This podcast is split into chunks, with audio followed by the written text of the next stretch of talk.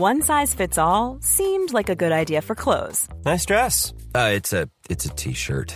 Until you tried it on. Same goes for your healthcare. That's why United Healthcare offers a variety of flexible, budget friendly coverage for medical, vision, dental, and more. So, whether you're between jobs, coming off a parent's plan, or even missed open enrollment, you can find the plan that fits you best. Find out more about United Healthcare coverage at uh1.com. That's uh1.com. Bonjour et bienvenue dans Podcasting, le podcast quotidien d'actualité du Grand Sud-Ouest. Chaque jour, suivez-nous à la découverte de l'information régionale avec les journalistes et chroniqueurs du territoire. Je m'appelle Jean Berthelot de Lagleté et l'épisode du jour vous est présenté par Clara Echari.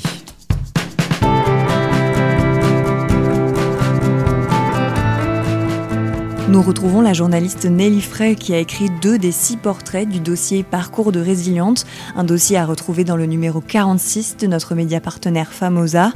Dans le premier épisode, nous en avons appris un peu plus sur le travail de la rédaction pour réaliser ces reportages et comment ont été choisies ces six femmes, ces six résilientes qui ont vécu des moments extrêmement difficiles et qui se sont battues pour s'en sortir. Nelly a commencé à nous raconter sa rencontre avec Samantha Palancher, une femme qui a subi des violences intrafamiliales et qui se reconstruit aujourd'hui.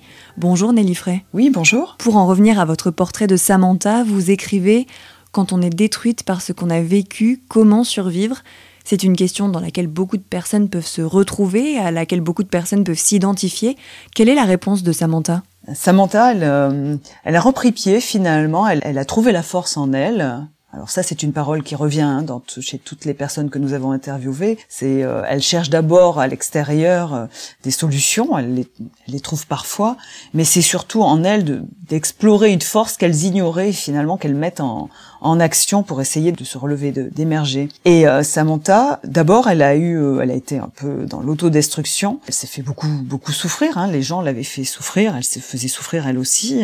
finalement, c'est une question qui s'est présentée à elle en disant mais pourquoi c'est eux qui devraient souffrir, c'est pas moi. Et là, elle a commencé à, s'en sortir, à se, à appréhender aussi les autres un peu différemment, à rentrer dans un, dans un jeu social et là, euh, lorsqu'on l'a rencontrée, elle avait un, challenge énorme pour elle qui consistait à passer son, son code de la route. Passer son code de la route, c'était c'était euh, tout un tout un symbole puisque l'association l'avait euh, lui avait permis de, de travailler dans, dans, une autre association. Elle avait un petit emploi qui déjà euh, c'était dans le commerce. Déjà, elle, elle elle rencontrait l'autre, pas sur un mode affectif, mais comme un client ou comme un collègue, et c'était déjà toute une histoire. D'abord, elle, elle, ne pouvait pas prendre le transport en commun, elle ne pouvait pas être en présence d'autrui. Et finalement, elle, euh, elle était en route vers l'indépendance. Et ce, ce passage par le, le, code de la route et puis le, le permis de, de conduire, c'était quelque chose qui, qui lui paraissait insurmontable. Elle m'en a, a beaucoup parlé. Et finalement, elle est dans cette reconquête d'elle-même. Hein, je l'écris, euh, c'est, c'est ainsi que je l'ai euh, rencontrée, hein, que j'ai compris ce qu'elle m'a raconté. Et ce que je voulais dire aussi dans, dans cet échange que nous avons eu, euh, ce sont pas des échanges faciles, c'est des échanges assez difficiles avec une parole qui hésite, qui, qui une parole qui fait attention à tous les à tous les termes utilisés, c'est-à-dire euh, chose que je ne fais pas d'habitude. Euh, au terme de, de, notre échange, je lui ai relu euh, les notes que j'avais prises, c'est-à-dire pour vraiment voir si elle validait tout ce qu'elle écrivait, si les mots étaient les bons. Alors il y a des mots qu'elle m'a corrigés, hein, qu'elle a corrigés sous ma plume. Elle par exemple pour la mort de son père, elle ne voulait absolument pas que j'utilise le mot de mort. Il fallait que j'utilise décès, pas mort. Pour sa mère adoptive, il fallait que je dise maman de cœur et pas mère adoptive. Les mots avaient une importance capitale pour elle et il fallait faire très attention quoi dans, dans, dans, dans l'article, qu'elle se reconnaisse et qu'on ne la trahisse pas une fois encore. Et aujourd'hui, est-ce qu'elle considère qu'elle s'en est sortie? Quel est son regard sur toutes ces épreuves et sur tout ça aujourd'hui? Vraiment, à la fin de notre entretien, elle a eu des mots très positifs en disant qu'elle se sentait forte. Par contre, elle s'inquiétait beaucoup de de l'attitude qu'elle avait avec son fils, qui est une attitude de surprotection, ayant bien conscience euh, que ce n'était pas la, la, solution non plus, qu'elle devait pas régler à travers son enfant euh, des choses qu'elle avait à régler elle-même. Voilà, donc elle, faisait ce retour sur elle-même, elle était euh, mature dans, sa tête et moi j'ai eu plutôt le sentiment que que c'était bon, qu'elle tenait le, le, bon bout, qu'elle allait s'en sortir, que ce n'était pas encore tout à fait joué. Je sentais la fragilité chez cette femme, c'est certain, mais qu'elle allait s'en sortir. Et euh, l'assistante sociale qui l'a rencontrée après coup euh, m'a rassurée. J'ai pris des nouvelles après. Hein, c'est pas forcément quelque chose que je fais non plus, mais c'était tellement particulier que j'ai tenu quand même à savoir si l'entretien que nous avions eu ne les avait pas non plus euh, totalement démontés. Et j'ai eu plutôt de bons retours avec une certaine satisfaction à, à, avoir figuré dans un dossier, dans un dossier collectif où elle faisait partie d'un groupe de femmes finalement qui témoignaient. Ça, ça avait son importance aussi. Maybe I'm a monkey in the tree, running with the hope and possibility, throwing pennies down the wishing well, hoping and wishing. Male monkeys just to look at me, look how quickly I can climb a purple tree. I'm a gymnast, chemist, interest, mathematician. You should look at me, look at me. I'm great. I'm green. I'm gorgeous. I'm everything that starts with a G. I'm goofy. I'm gargantuan. I'm going to make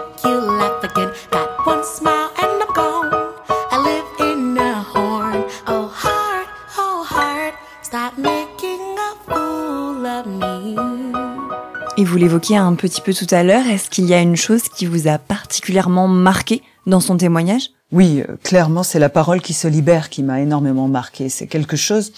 Je, suis journaliste depuis longtemps, donc je, sais, euh, je, vois des gens euh, plus ou moins heureux de, témoigner de leurs histoires face à un journaliste, à être médiatisé. Mais dans ce cas-là, il y avait vraiment la découverte qu'elle pouvait prendre de la distance par rapport à son vécu et en parler pour euh, une journaliste hein, qui n'était là euh, ni comme euh, soignant ni envoyeur. Hein, il n'y avait pas de la curiosité malsaine de ma part. Donc c'était vraiment une parole qui se libère peu à peu. Ça n'allait pas de soi au départ. Hein, c'était un peu un peu embrouillé au départ. Et pour les deux témoignages d'ailleurs, sur la fin, il y avait beaucoup plus de, de confiance et et on sentait une certaine joie il y avait un caractère un peu jubilatoire à finalement prendre cette parole et à, dire euh, bah, et ces quatre vérités parce que après tout euh, voilà quand elle a parlé de son viol elle a eu des propos très rudes à l'égard euh, de cette ordure c'est son mot qui lui a fait ça mais il y avait oui il y avait quelque chose de, de, de libératoire très très satisfaisant et j'espère que ça les aura aidés finalement ce, ce reportage le deuxième témoignage que vous avez recueilli, c'est celui de Sarah, intitulé dans le dossier Sortir de la rue, avec cette citation La France m'a tout donné. Je vous laisse nous la présenter et nous présenter son parcours si vous voulez bien. Donc Sarah vient d'Afrique, euh, elle a perdu ses parents très jeunes et elle a été désignée par sa famille comme euh, la personne qui euh, subviendrait aux besoins du reste de, la famille, c'est-à-dire de, ses frères et sœurs petits. Donc elle est rentrée dans un réseau de, prostitution comme ça pour aller gagner de l'argent en Occident, enfin comme sans doute ça arrive malheureusement trop souvent dans ce cas de situation de, gens sans ressources. Et euh, son témoignage, donc elle a bien voulu me confier là aussi euh, son vrai nom, euh, et ça fait pas si longtemps que ça finalement qu'elle a vécu ça. Son témoignage devient très clair quand elle s'en sort, quand elle rentre dans le foyer, c'est-à-dire d'abord elle est en Italie, elle est prostituée en Italie avec d'autres filles, et puis elle tombe enceinte, et là elle essaye peut-être pour son enfant, enfin ça c'est pas très clair, mais elle essaye de retrouver le père de l'enfant et le père de l'enfant est à Bordeaux. Elle va à Bordeaux, elle cherche à le retrouver, il rejette elle et l'enfant parce qu'il est marié. Et là, elle retombe dans la rue, elle se retrouve un peu euh, au hasard euh, en Dordogne, où elle ne mange plus, elle est, vraiment très maigre, quoi qu'enceinte, et, euh, et quelqu'un dans la, la, rencontre dans la rue et l'emmène justement à l'hébergement d'urgence de l'ASD. Et là, elle nous dit, euh, elle me dit euh, finalement, quand j'ai rencontré l'assistante qui m'a fait un sourire, euh, j'ai compris que finalement, bah, elle allait m'aider. Quelqu'un allait m'aider, allait me tendre la main. Et là, son récit, bizarrement, à partir de ce moment-là, devient très précis. C'est-à-dire qu'elle sait qu'elle est à, mettons, six mois de l'accouchement. elle me donne des dates très claires, des noms.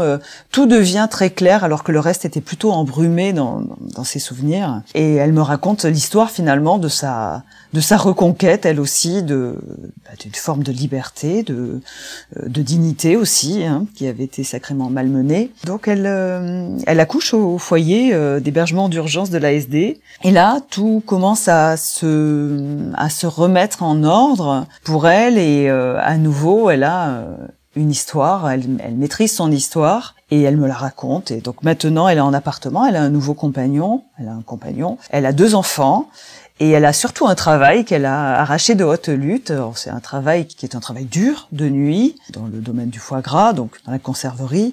Euh, c'est compliqué, mais euh, elle a négocié et obtenu un CDI. Et ça, c'est pour elle, c'est vraiment euh, extrêmement important. Et elle le raconte avec pas mal de détails, bien qu'elle, Sarah ne parle pas très très bien le français mais euh, elle sait très bien euh, faire comprendre euh, toute l'importance qu'a eu cet accompagnement social de l'ASD et aussi ce sentiment, comme je vous le disais, qu'elle avait une force en elle, parce qu'elle me dit-elle, elle aurait très bien pu dormir et se laisser couler, mais finalement cette force l'a aidée à remonter la pente et aujourd'hui elle a le sentiment que plus rien peut lui arriver et que elle va aller de mieux en mieux et vraiment elle est, elle a le sentiment elle d'avoir tourné la page quoi. D'où cette volonté d'ailleurs euh, de témoigner. Euh, il n'y avait aucun problème à témoigner, à se faire photographier. Elle était plutôt contente euh, de ce, témoignage qu'elle a fait pour Famosa.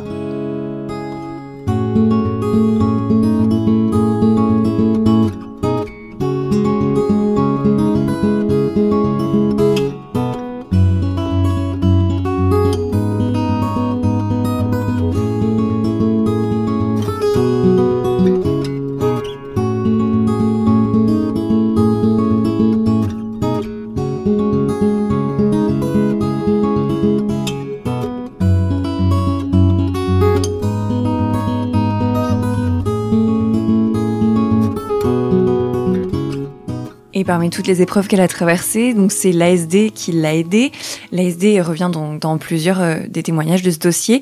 Est-ce que vous pouvez nous parler un peu plus de, de l'activité de cette association? Oui, d'autant qu'on l'avait détaillé dans, dans le Famosa du mois de mai. C'est une association euh, qui est diverse hein, dans, ses, dans ses missions, qui s'occupe, bon, je l'ai dit, d'hébergement d'urgence, qui a des maisons relais pour euh, effectivement héberger des gens qui n'ont pas la possibilité de se payer un loyer, qui fait aussi de l'accompagnement psychologique, ça c'est très important, et l'accompagnement juridique aussi Hein, euh, euh, voilà, elle fait de la réinsertion sociale euh, et aussi de la veille sociale. Moi, je les ai rencontrés, je vous l'ai dit, en suivant une assistante sociale et une bénévole lors d'une maraude. C'était un soir d'hiver et c'était assez assez terrible hein, parce que justement le sujet de mon article c'était une espèce de, croissance exponentielle du nombre de gens dans la rue. Alors là je parle de la Dordogne, hein, je parle pas de, de, de grandes villes, mais euh, l'ASD et d'autres euh, structures de ce genre euh, ont vu arriver euh, énormément de, gens qui n'avaient plus d'hébergement. Était-ce lié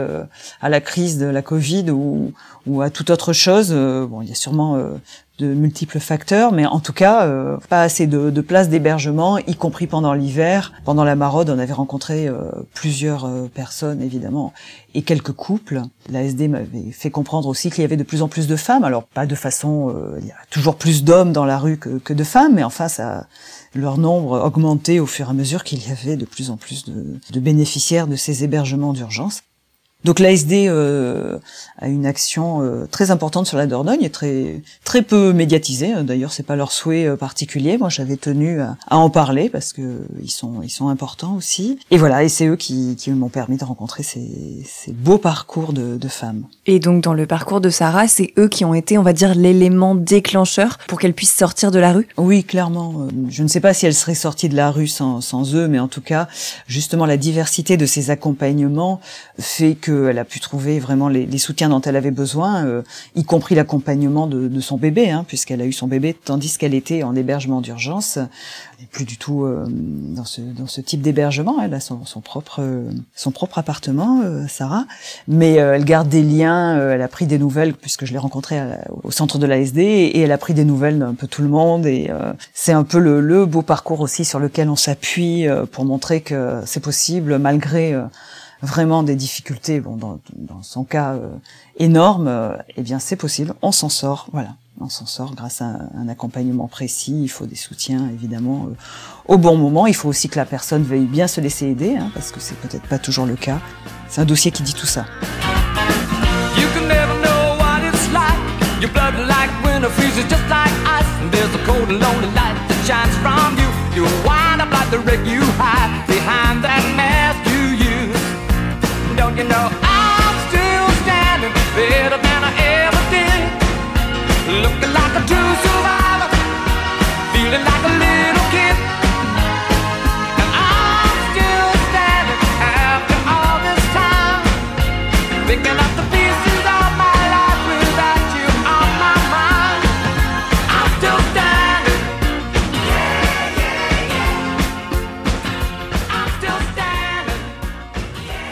Et justement, euh, parmi toutes ces épreuves, toutes ces difficultés qu'elle a traversées, qu'est-ce qui lui a permis de tenir et de ne pas euh, abandonner plus tôt? Qu'est-ce qui lui a permis de continuer à se battre? Ah, je crois que dans les deux cas, d'ailleurs, pour Sarah comme pour Samantha, c'est l'enfant. Les enfants, dans le cas de, Sarah, c'est vraiment quand il y a un enfant, euh, on se bat plus pour pour soi, euh, on se bat vraiment pour l'enfant, et, et là on redouble d'énergie. Enfin, c'est un peu ce qu'elles m'ont dit. Et avec beaucoup d'importance accordée à la façon dont elles élèvent cet enfant, c'est-à-dire comment leur difficulté n'impacte pas euh, cet enfant dans son développement ultérieur. Ça, c'est quelque chose d'important aussi dont elles m'ont parlé. Enfin, on parle pas de tout hein, dans un dans un reportage. Euh, il y a aussi des à côté qu'on évoque et, euh, et l'histoire de l'enfant, enfin l'enfant, l'enfant, la scolarité de l'enfant, tout ça, évidemment fait que elles s'en sortent pour deux ou pour trois dans le cas de Sarah, c'est sûr.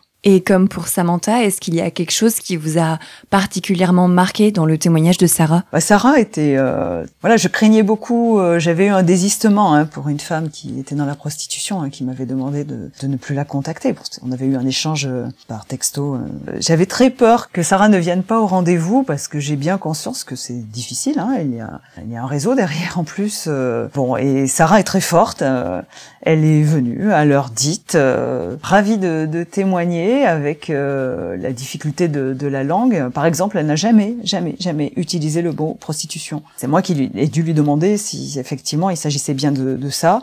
C'est un mot qui est banni de son de son langage. Elle en parle de façon euh, indirecte, mais évidemment elle, elle en parle. Hein, c'est pas pour cacher cette situation, mais c'est qu'il y a des mots qu'elle ne qu'elle ne met pas, qu'elle n'utilise pas sur son parcours. Et puis ensuite, euh, elle m'a fait part de ses projets aussi. J'en parle un petit peu dans l'article. C'est-à-dire, elle n'a pas tout à fait rejeté euh, bah, son Afrique natale et elle aimerait ouvrir un restaurant justement parce qu'elle a gardé les saveurs de l'Afrique en tête et elle aimerait euh, ouvrir un restaurant africain et c'est un projet qu'elle compte bien mener. donc il y a encore voilà, il y a le parcours qui l'a conduit là, il y a le fait de s'en être sorti et puis après il y a les projets. Il y a vraiment plusieurs temps, plusieurs temporalités d'ailleurs dans, dans ces témoignages. Merci Nelly Frey d'avoir accepté notre invitation et de nous avoir partagé ces portraits. Je vous en prie, merci à vous. Vos deux articles et le dossier Résilience sont à retrouver dans le numéro 46 de notre média partenaire Famosa. Merci Clara Echari, c'est la fin de cet épisode de podcasting, production Anne-Charlotte Delange, Juliette Chénion, Lisa Feignet, Marion Ruot et Guillaume Cascara,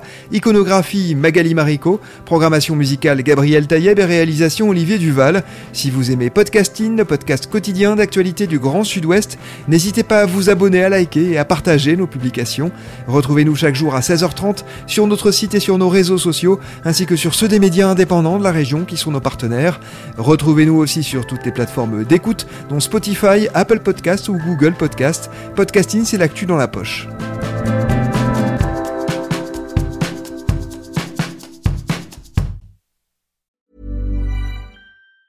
Planning for your next trip? Elevate your travel style with Quince. Quince has all the jet-setting essentials you'll want for your next getaway, like European linen premium luggage options, buttery soft Italian leather bags, and so much more. And it's all priced at 50 to 80% less than similar brands. Plus, Quince only works with factories that use safe and ethical manufacturing practices. Pack your bags with high-quality essentials you'll be wearing for vacations to come with Quince. Go to quince.com slash trip for free shipping and 365-day returns.